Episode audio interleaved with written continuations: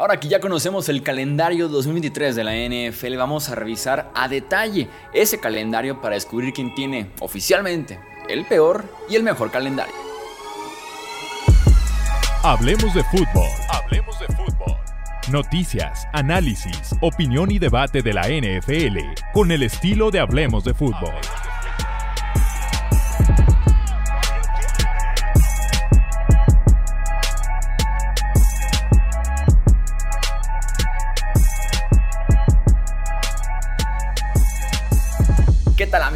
Están? Bienvenidos a una edición más del podcast de Hablemos de Fútbol. Yo soy Jesús Sánchez, un placer que estén aquí nuevamente para poder platicar del calendario.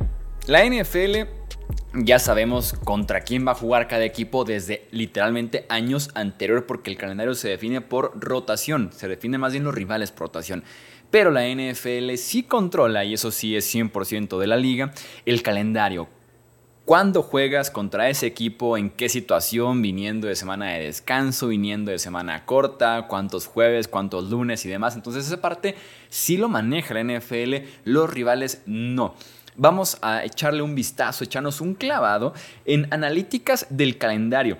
Para eso estoy aquí en la página de internet Sharp Football Analysis, que el director, el dueño, el fundador es Warren Sharp, un tipo muy famoso, muy conocido de analítica de fútbol americano. Momentos buenos, momentos malos, como todo creo yo en tema de análisis y opinión de la NFL, pero en tema de calendario me parece que el tipo es el mejor porque se enfoca realmente en encontrar debilidades, fortalezas en cada uno de los calendarios y poder analizar a profundidad lo que se viene en el rol de temporada regular próximo de la liga. Así que sharpfootballanalysis.com es donde estamos para poder platicar del calendario 2023. Si están en formato de podcast, pues como siempre suscríbanse, déjenos un review. Estoy, vamos a platicar y ver esto, así que si estás en YouTube vas a poder disfrutar de los gráficos que vamos a estar eh, siguiendo, pero si es en podcast no te preocupes, brother, porque aún así tenemos aquí toda la información en tus oídos.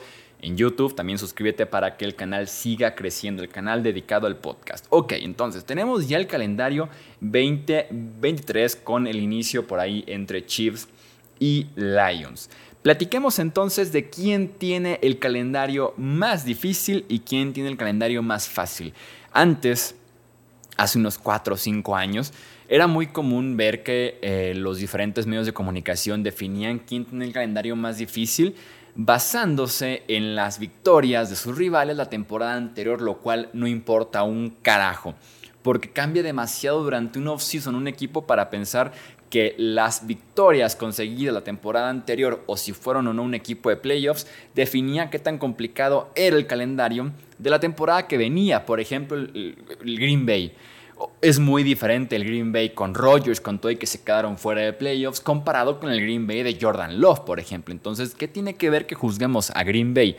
la temporada que viene con el Green Bay de Rodgers, ¿no? Cuando es un Green Bay más bien ya de Jordan Love. Entonces, ¿cuál es la forma correcta de poder definir eh, la dificultad o no de un calendario? Utilizando los eh, las victorias proyectadas de los casinos de Las Vegas. Entonces ahí sí tenemos la realidad de que este equipo se espera que gane, no sé, 9, 10 partidos. Este equipo se espera que gane 4 o 5 partidos. Ese sí es realmente el nivel que nos espera la próxima temporada. Aún así tiene su grado subjetivo porque son Las Vegas, son los casinos, pero aún así es mucho más cercano que basarnos en la temporada anterior. Habiendo dicho eso, tenemos que los 5 calendarios más fáciles en tema de rivales es el de los Saints, el más fácil, seguido de Falcons, Colts, Panthers y 49ers, lo cual tiene un impacto muy fuerte porque estamos hablando de divisiones débiles.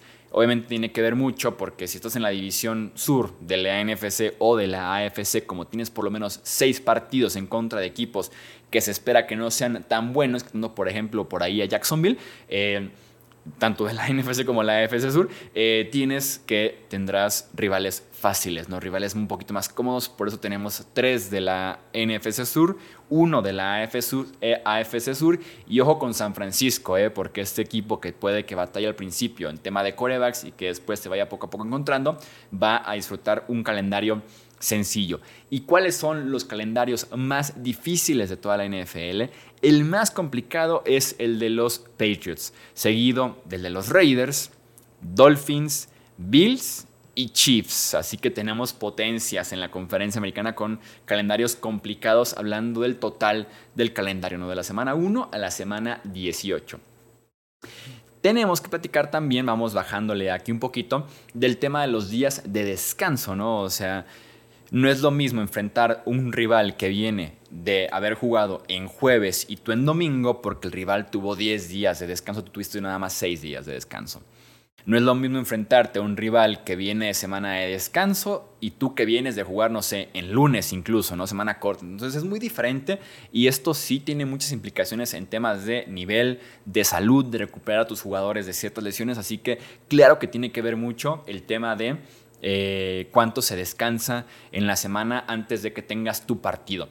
Los más beneficiados que tienen más 12 en temas de días de descanso neto es Jets, Bears y Commanders. ¿A qué me refiero con días de descanso netos?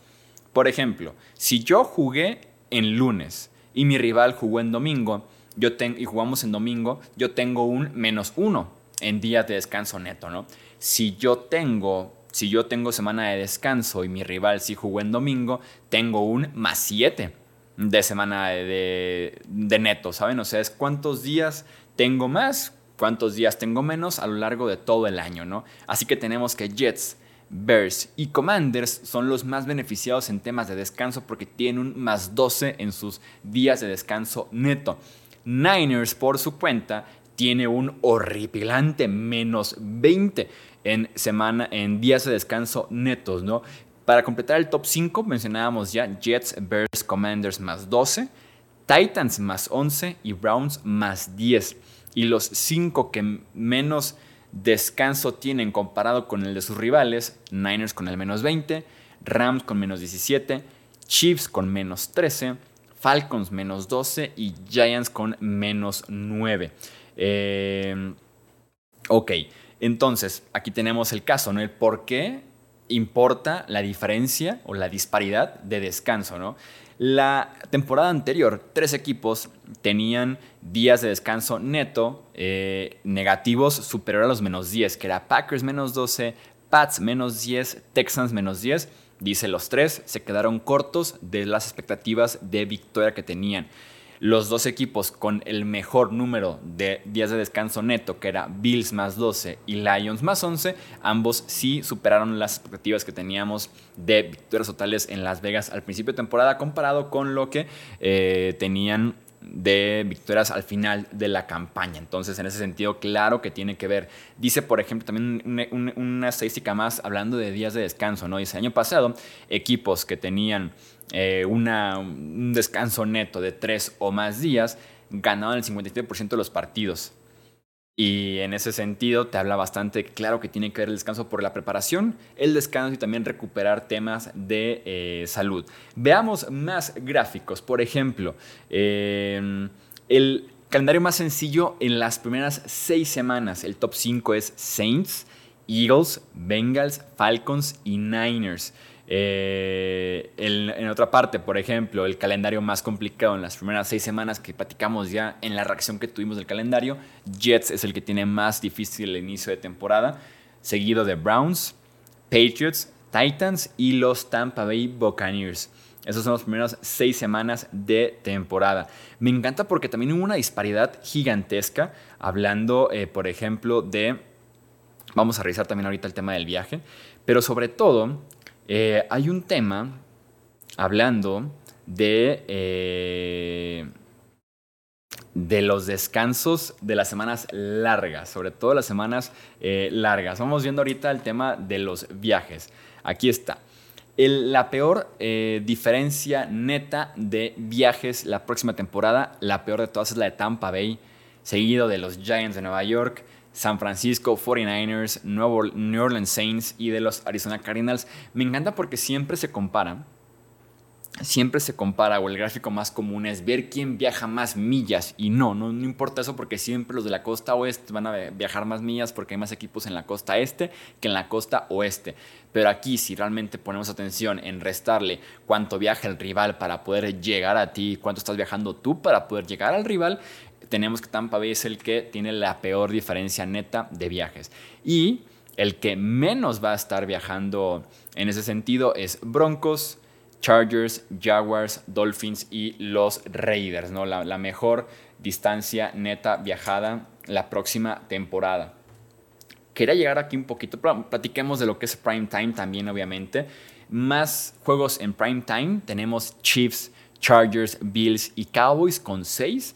Y los que tienen menos juegos de prime time, que tienen 0, son Texans, Falcons, Cardinals y también los Indianapolis Colts. Equipos que tienen tres partidos de local consecutivos, que no tengan semana de descanso de por medio, que son tres partidos de local consecutivos, que es una gran ventaja. En el calendario tenemos Ravens, Cowboys, Texans, Rams, Dolphins, Saints, Jets, Steelers y 49ers. Y lo que es una mentada de madre, que son tres partidos como visitante consecutivos. Ravens, incluyendo el juego de semana 6 que tienen que ir a Londres. Panthers, Broncos, Giants y Titans. Eso sí es una mentada de madre de verdad el poder, el tener tres partidos como visitante eh, consecutivos. ¿eh? Eso es una verdadera pasada.